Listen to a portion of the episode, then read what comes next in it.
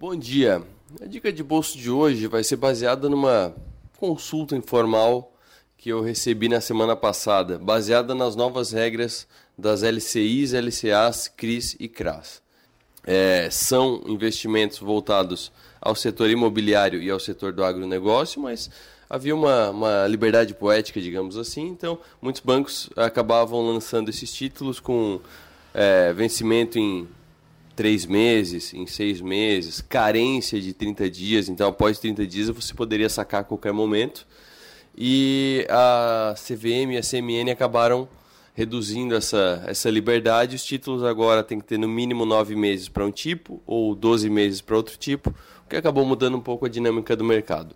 Baseado nisso, uma investidora veio é, me consultar, veio me perguntar, pedir a minha opinião sobre o que ela faria com um dinheiro que ela tinha em mãos para investir, já que esse investimento que ela fazia normalmente, pegando títulos de LCI com carência de 30 dias, não, é, não seria mais possível, não estava mais disponível no mercado. E aí, entre as opções que foram oferecidas para ela pelo banco, estava um fundo de debentures que, segundo a informação que ela me passou, é tem carência de 30 dias. Aí eu pedi para ela me, me, encaminhar o, a lâmina do fundo, que é a, o documento que tem as informações do fundo. Aí o que eu vi foi que estava sendo oferecido para ela um fundo de investimento, realmente, em debêntures incentivadas, que não tem imposto de renda, assim como as LCIs e LCAs. Até aí tudo bem mas o fundo tinha liquidez de D mais 30. O que é D? D é hoje, o mais 30 é 30 dias para frente. Então, na verdade, houve uma confusão, e isso que é importante é, ressaltar, entre carência e prazo de liquidez. E isso pode atrapalhar muito o planejamento financeiro, principalmente do, do investidor que está começando agora, e pode precisar que carência é basicamente a mesma coisa que a carência do plano de saúde. Quem já fez plano de saúde sabe. Você faz o plano de saúde pela primeira vez, você tem uma carência de três meses para um tipo de exame, seis meses para outro tipo de exame. Normalmente tem pelo menos um ano para cobrir um parto, por exemplo.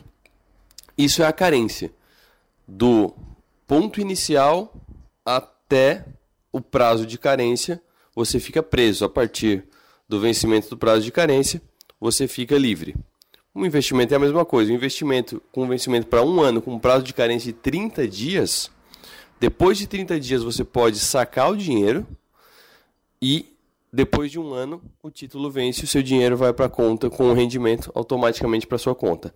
Quando a gente fala de liquidez de 30 dias, ou de D mais 30, ou de D mais 15, D mais alguma coisa, é outra situação independente do momento em que você pedir, começa a contar 30 dias para você receber o dinheiro.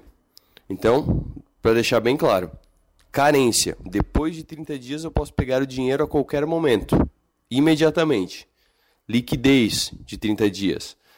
Eu peço agora, daqui a um ano, não interessa. No momento em que eu pedir, começam a contar 30 dias. Ou seja, é algo muito ilíquido.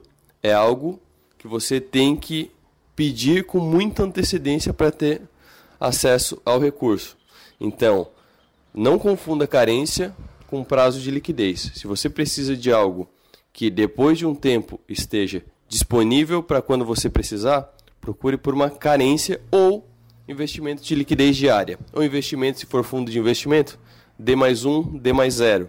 Que D mais zero é hoje, pediu hoje, pega hoje. D mais um é pediu hoje, pega amanhã.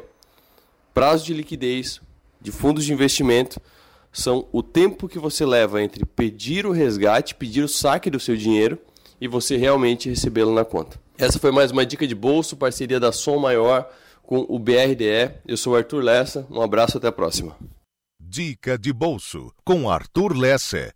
Oferecimento BRDE